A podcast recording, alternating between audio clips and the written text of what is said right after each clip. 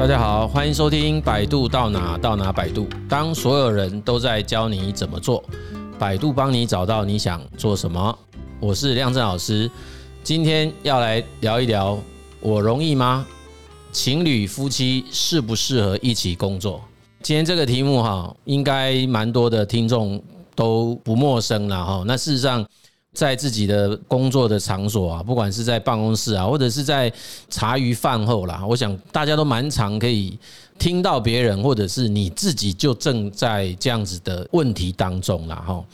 那当然，有些人觉得说，如果两个人不管他是情情侣啊，或者是夫妻，可以一起在同样一个工作场所工作，哎，比较呃互相可以有个依靠啊。彼此互相支持啊，加油打气，不孤单。那有事情的话，大家也都可以相互体谅嘛，哈。比如说，啊，蛮常都需要加班呐，或者是在工作上不顺利啊，心情上受一些影响等等啊，也不需要说特别的去做一些所谓的解释哈。那大家应该都知道，你的另外一半正在处理一些公事啊，那所导致的一些心理上面的情绪上面的反应啊，等等之类的哈。但是也有一另外一种说法，就是说，呃，这样子把公事跟私事都放在一起，那生活跟工作之间的那个界限，其实几乎是没有界限可言哈，就是它其实是完全模糊和在一起哈。那这个久了一定会出事了哈。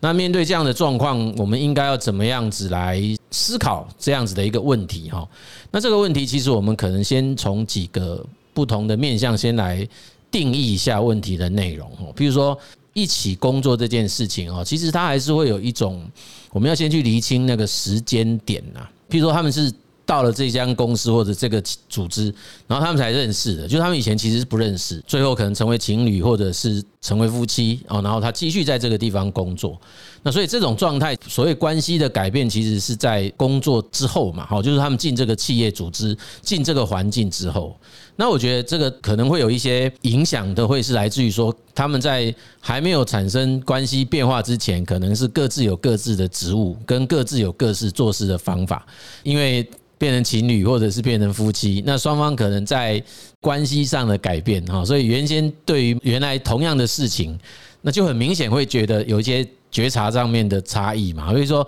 我们人很难就是公跟私之间可以这么截然划分呐。就算你可以在处理这些公事的过程当中，然后你很清楚的保持你自己本身的分际啊，就是我自己仍然是啊在某一个职务授权范围内，然后这是我的权责。可是事情跟人是不太容易这么截然划分啊。对方除非他也可以跟你一模一样，可以把整个事情跟人的这个角色可以完全切割，不然的话，很可能。就会产生另外一方的不能理解，哎，他就会觉得说，为什么你在这件事情上面都没有考虑到我跟你的另外一重关系，仍然用。就是跟其他同事一模一样的方式在互相对待，那这个就会让这个事情变得更加的复杂嘛，哈，所以其实这个这个事情是比较容易出现这样的情况。但是如果说他是一开始啊，就是说双方就是情侣或者是夫妻，以这样子的关系进到这个组织，这种情况比较多，其实是。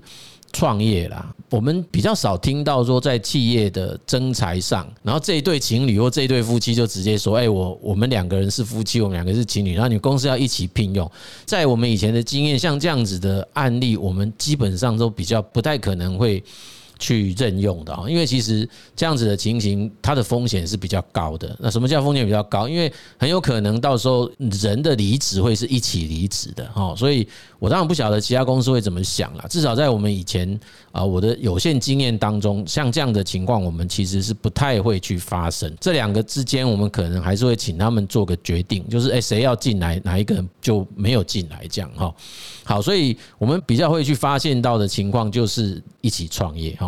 这个我们先做这样的厘清了哈，因为我们前面花了一点时间谈的是，它比较像是一刚开始大家是一般同事，然后来在我们这个企业组织当中，因为大家最后关系改变哈，那这种情形，当然你说会不会有比较平和的关系发生哦，我个人认为还是有啊，因为我曾经看过电视上有报道过哈，就是在日本也有这样的企业，他们其实是鼓励在组织内去结婚的哦，因为他们公司的整个文化就是希望这样，因为他们也认为这样子是相对来说更加的稳定哈。不过还是有一些小小的作为啦哈，他们还是会刻意的将工作的任务把它分开，也就是说他们在公司内部比较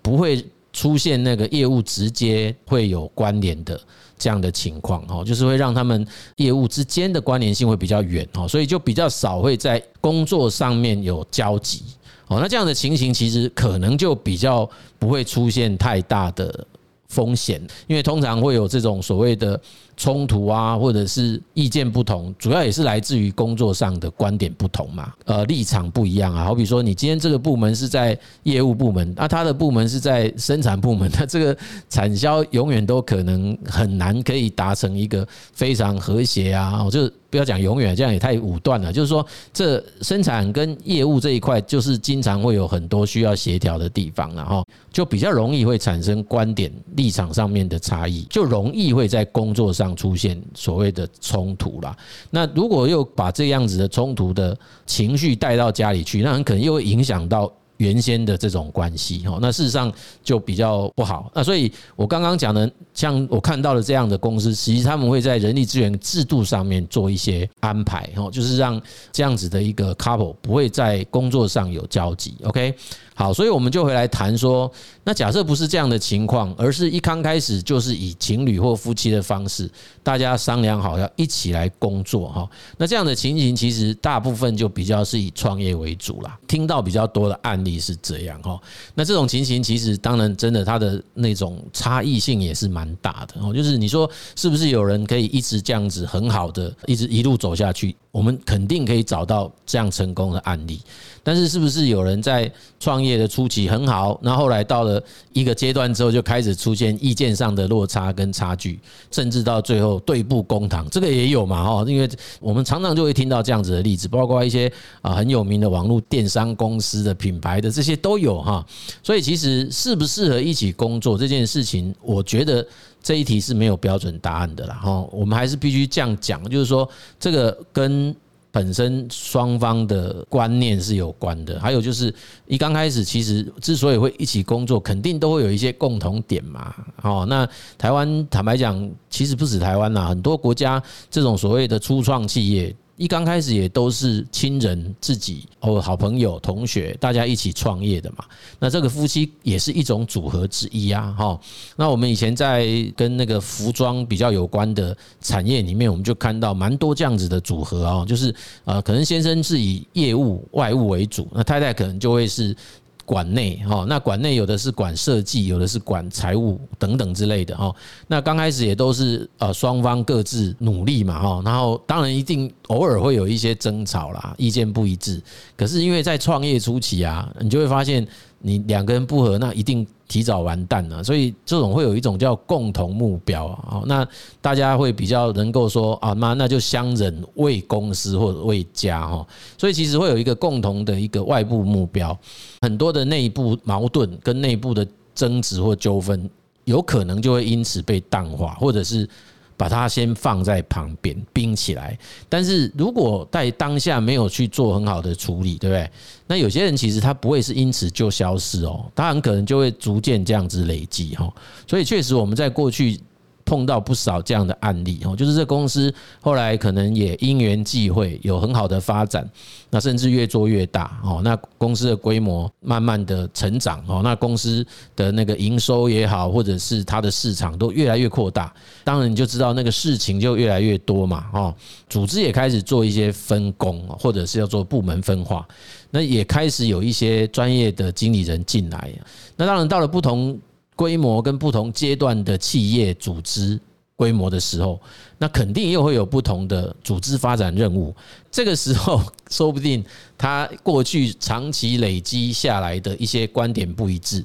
就可能会在这个阶段面临到很严酷的考验。哈，也就是什么意思呢？因为那个很多都来自于说，对于企业或者是对于这个组织它发展的一种。方向或者是一种愿景哦，就是到底要往什么方向走，或者是说啊，他要不要继续扩大，或者是有没有要打品牌，还是要继续做代工，等等等等，会有很多叫做策略选择的一种挑战嘛，哈。那其实这个公司的 founder，那是 founder 就是夫妻啊，或者是就是可能或者是情侣啦，当然。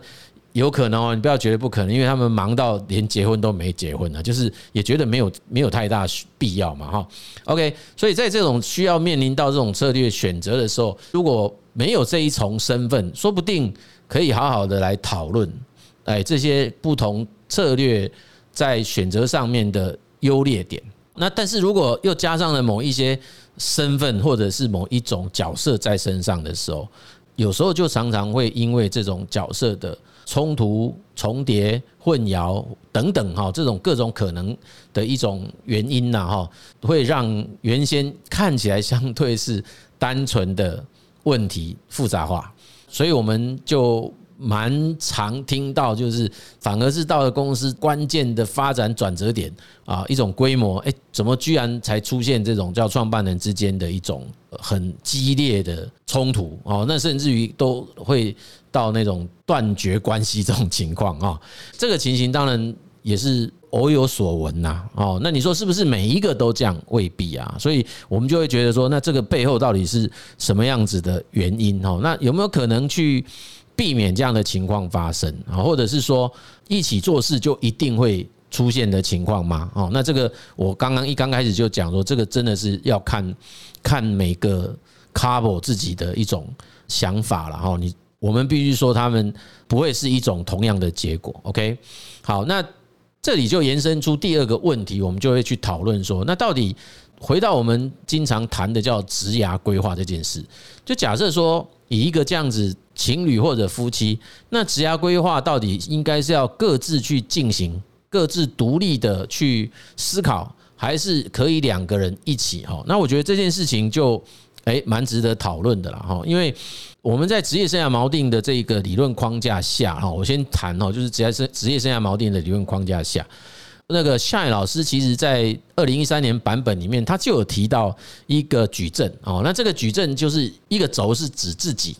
好，那另外一个轴它特别放了一个叫做伴侣啦哈，那其实我都。不只是讲伴侣哈，因为我比较习惯谈的另外那一个轴叫做重要他人呐。也就是说，其实放到职场的一个空间当中，我们所面对到对自己在做职业规划，或者是说我的内在角色认同这件事情的影响来源哈，除了伴侣以外，还有其他的角色，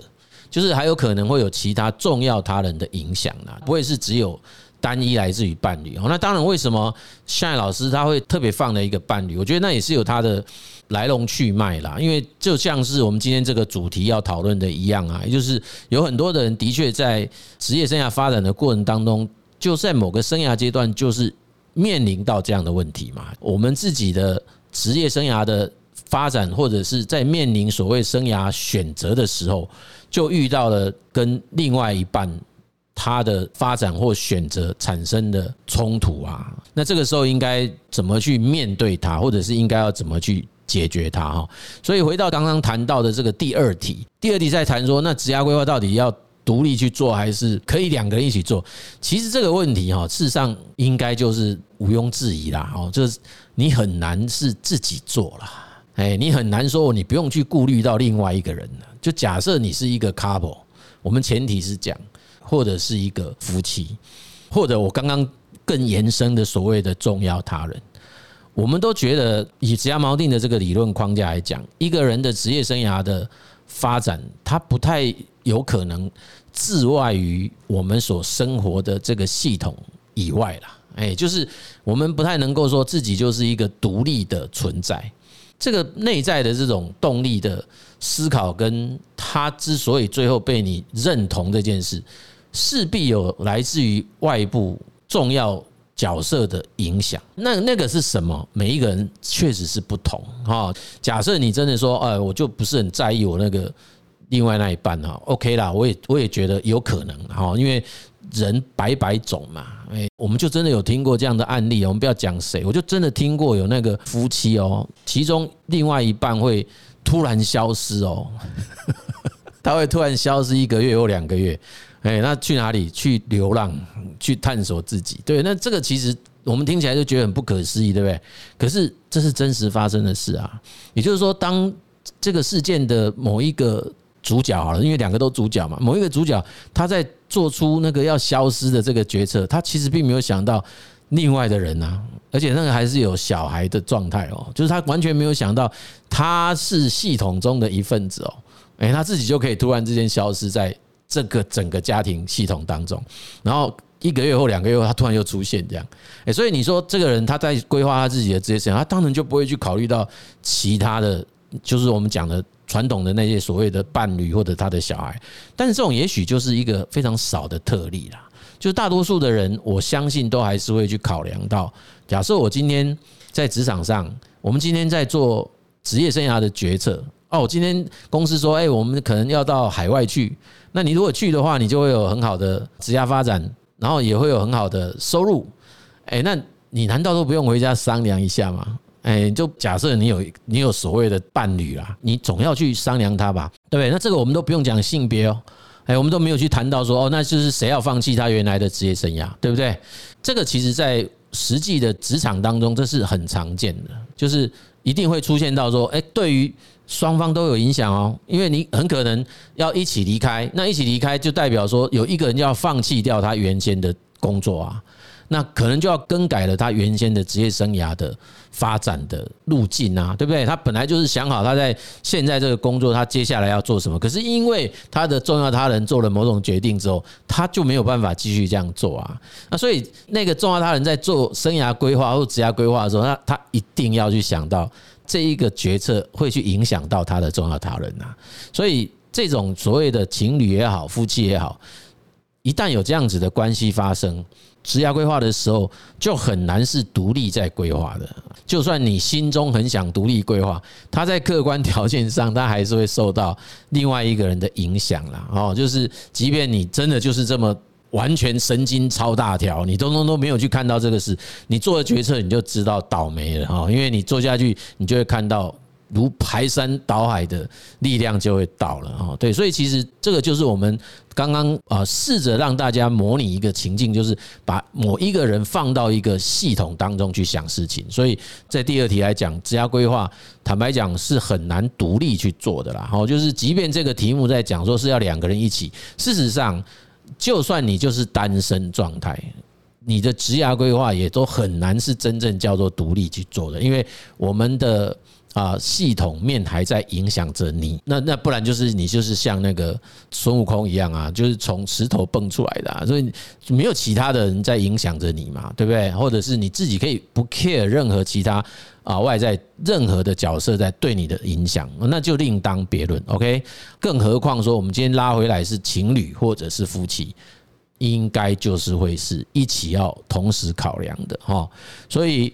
就会延伸第三个问题：那如果双方在发展的动力上是不同的，我们内在发展的动力来源不一样，比如说有其中一个人说，哦，他就很想要不断的去。挑战自我啊，然后他很拼命三郎型的。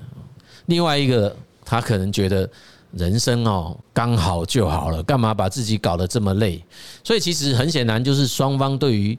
一个人的职业生涯应该如何发展的的一种内在认同是不一样的。哎，对，那这个时候怎么办？这是一个问题嘛？那如果是两个人又同时在同一个组织，那要怎么样才能减少？所谓的冲突或摩擦了哈，那我们必须这样讲哦。其实啊，这个都应该要分开来思考的，不能单纯放一条线看。譬如说哈，我们如果认为说，哎，其中的某一个人他很想要成为一个挑战者嘛，对不对？另外一个他就是热火组就比较好啊。其实他们的冲突未必是发生在组织内啦，哎，他们的冲突比较会是在非工作时间呐。你知道我意思吗？就是说你在公司的时候，其实很可能各自有各自的职务要求啊。所以他如果这个挑战者在的工作，就是他要不断的去设定目标，达成目标，他要不断的自我超越。那他坦白讲，在公司他就这样做，他就会做得很好啊。那另外那个所谓乐活族，那公司也可以很好啊，提供他一个很适合的外在工作，然后让他也可以同时满足了家庭，满足了自己，满足了工作，也满足了他其他各个方方面面的需求。那所以这个其实会相安无事的，你知道吗？因为他们在工作上各自的职务，通通都可以符合。这个职务的要求，问题点是当他们回家的那个就不太一样啊，因为乐活主人可能就会希望说，哎，我们还有更多的时间要来安排啊，享受生活，哎，我可能要去旅游，或者是我们要有其他的休闲活动、家居活动。可是那个挑战者很可能他这时候会认为说，哎，我应该要继续再多花点时间去创造更多的成绩，或者是啊挑战更高的目标。这个时候的冲突点会发生，因为。他对于自己职业生涯应该要发展成什么样子的主张是不一样的哦，所以他比较不是出现在职场中啦。哎，我对于这个问题的看法是这样，而是比较会是在自己本身对于自己职业生涯发展的样子不太一样哈。那这种冲突其实。也是那个夏老师在这个书当中，他特别提出来说：“哎，其实那个矩阵画一下啊，你把矩阵画起来，就发现说，哦，有一个非常非常工作导向的，那乐活组是非常非常生活导向的，中间其实有一块叫做工作与生活同等重要的。”哎，就是很工作导向、很生活导向，都是非常极端嘛。那中间是哎，两个都重要啊。所以接下来就是要大家共同去商量的是，我们有没有办法各自往中间移动啊？哎，就是你那个以生活为优先的这一种，你能不能也稍微往工作这里移动一下？那以工作为优先的，你能不能稍微往生活这里移动一下？好，那假设。就不行啊！哎，我就是要以工作，我就是要以生活，那怎么办呢？他就是有说，哎，那有没有可能找到其他替代方案？什么叫做其他替代方案？就是你的工作有没有可能可以找其他人来代替？哎，或者是说，你有没有办法用别的方法去满足另外一半在这种生活面上面的需要？类似这样啊，那其实这种通常就是要花钱呐。他的意思就是这样，就是你是不是要再去花费一些经费，让那个以生活为主的那一半觉得说 OK 啊，那我这样可以接受啊，反正我就是可以享受到就好了，哎，我就可以实现到就可以了，就类似这样，就是中间自己要想办法去找到一个可平衡的方法了。就是这个东西的差别点是什么？差别点就是双方要开诚布公。就是你两边都要讲出来说，你内在到底比较在意的是什么，然后双方要能够尊重对方的这个开诚布公，这个是每一个人对于自己职业生涯发展的一种啊认同嘛。哦，就是我希望在这一个啊人生当中，把这样的内在角色好好的透过外在工作去实现出来。我也必须这样讲哦，因为我们每次在谈这个的时候，都会说，其实。啊，人在不同的生涯阶段，对于自己内在希望去实现的这样子的角色，它不会是一成不变的啦。哎，也就是说，他很可能在某个生涯阶段，他会这么这么样子设定，但他不一定会一辈子都是这样设定。有可能他在啊移动到下一个生涯阶段的时候，他会开始淡化了原先这样子的一个诉求或者是一种动力，也会开始慢慢的转移到。可能工作跟生活都是一样重要的，哎，所以其实只要说给点时间，多点耐心，说不定这个以工作为优先考量的这样子的人，他也会慢慢的调整他自己的内在动力，哈，就慢慢的移动，就可能会比较接近于双方的想法嘛，这种所谓的冲突就会慢慢减弱。哎，就是它不会不见呐，但是它会慢慢的减弱了哈。那这个其实我们必须说，要找到完完全全都可以 match 的，其实那绝对是万幸，你知道吗？哎，就是双方都是很清晰的朝向相同的一种发展方向，但它也会出现另外的问题啊。好比我们刚刚讲，假设都是事业导向的，都是工作导向的，那又共组家庭，那除非你不想要养育儿女了。哎，那如果说又有儿女的这个因素出来的时候，那会不会又有问题？会啊，因为那小孩子谁带？这种还比较容易解决，你知道吗？因为不管国内或国外，就真的是找保姆嘛。哎，就是我们就是把小孩，那那就会有人开始检讨讨论说，那到底生小孩要干嘛？哎，对你两个人就整天一直在以事业为主，结果生了小孩之后是别人在带，哎，那你你这个父母亲的角色是什么？好，这个是一个，另外一个是，那如果要抚养长辈嘞，他一样会有这样的问题啊，就是两个都是事业导向，那希望家里的长辈如果需要有人要抚养，那又要怎么办？过去很可能就会说啊，那是谁要先牺牲？哦，那薪水低的牺牲，哎，对不对啊？但这个就很不公平啊！你你等于就是你在压迫另外一个人去实现他自己的职业生涯发展啊，所以。这个时候就是 OK，假设双方内在的这个发展动力都很清晰的情况底下，那就得去诉求说，我们有没有其他的替代方案来解决掉，因为我这样子的内在发展动力而无法兼顾的其他角色，哎，就是让其他的呃 solution 来解决。我没有办法做的事情，OK，所以其实这个东西就是我们讲说要用什么方法来减少这个摩擦，其实就是要找替代方案，就是这样哦。那这个替代方案当然不会有一致性的替代方案，它就必须要合参呐。什么叫合参？哎，这是紫微斗数的专有术语，对不对？就是把两个人。合起来一起看，因为我们这个 couple 事实上不一样啊。如果以我们职涯锚定的概念，那个 C 八取 N 的概念哦，那取一就还比较好解决啊，取 N 就会看到那个组合是非常多的。对，所以有的人身上同时认同的有好几个角色啊，双方这样子其实它是挺复杂的，所以就两个就要落到一个非常个别化的一种辅导啦，跟对话了，就双方其实都很清楚知道到底我们两个人。彼此对于内在最在意的那个要去实现的职业生涯发展的动力是什么啊？然后因为双方都想要让这样子的动力实现，因此我很可能在其他层面上是兼顾不到的。那这个兼顾不到，要怎么去解决它？好，那因为我们开诚布公的揭露了自己内在的倾向，这个做不到的事情。如何去解决这件事情，相对就放在台面上了。哎，他就不会是一个各自在那边猜测，或者说你就要听我的，我要听他的，或者是谁要听谁的，不会有这个问题。就是大家共同坐下来讨论哈，所以当然就比较有机会让这个摩擦降低了。好，所以这个是。透过今天这个主题说，哎，情侣啊，或者是夫妻，到底适不适合一起工作？哈，我觉得我们这边做一个简单的整理了哈，就是我们可能要先去判断一下，那个是时间点是什么时候发生的啦？是在刚开始其实并不是情侣或夫妻嘛，之后我们在组织中认识的，那这个其实不见得每个都一定会有冲突啦。但是如果一旦有冲突，事实上很多就是来自于。角色的混淆嘛，所以其实确实是有不少公司不太喜欢在组织当中让这种关系过度复杂啦。哦，特别是呃工作职掌之间有这种互动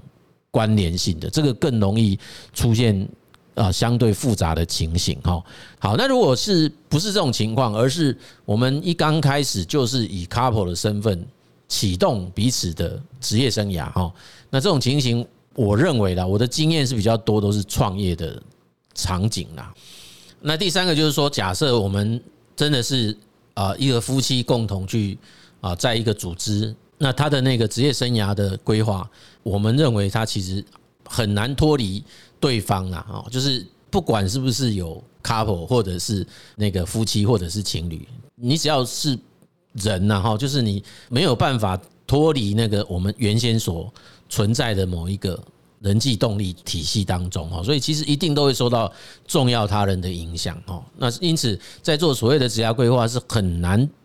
可以排除掉其他人对自己的影响，那更何况是情侣或者是夫妻哈。所以在规划上来讲，不太可能会只有规划自己的职业发展，然后一定会考量到另外一个人的职业发展。那因此，在这样子的考量过程当中，就会出现。彼此的一致或者不一致，哦，那一致好解决啊，因为一致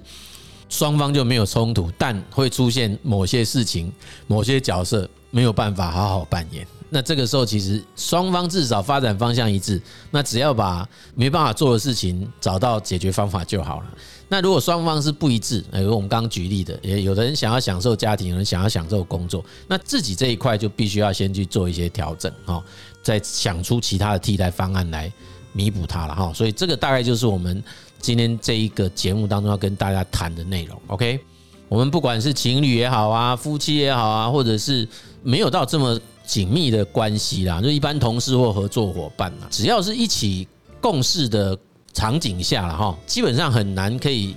确保说双方内在的价值观也好啊，动力也好，都是一模一样的啦啊。基本上每一个人都有他自己的独特性哦。比起说我们要去争论到底谁的动力是对的啊，谁的主主张跟坚持是好的啊，那不如我们要好好的去思考说。应该如何去学着尊重彼此的独特性哈？那也了解彼此的生涯发展或者是职业发展的需求啊，就是他内在的这种认同哈。那这样子比较容易可以在职场当中互相的合作啦哈，那也是互相的理解对方。OK，好，那我们这一集的节目呢就到这边哈。那如果各位喜欢我们的节目，欢迎订阅以及分享，谢谢您的收听。百度到哪到哪百度。我们下集见。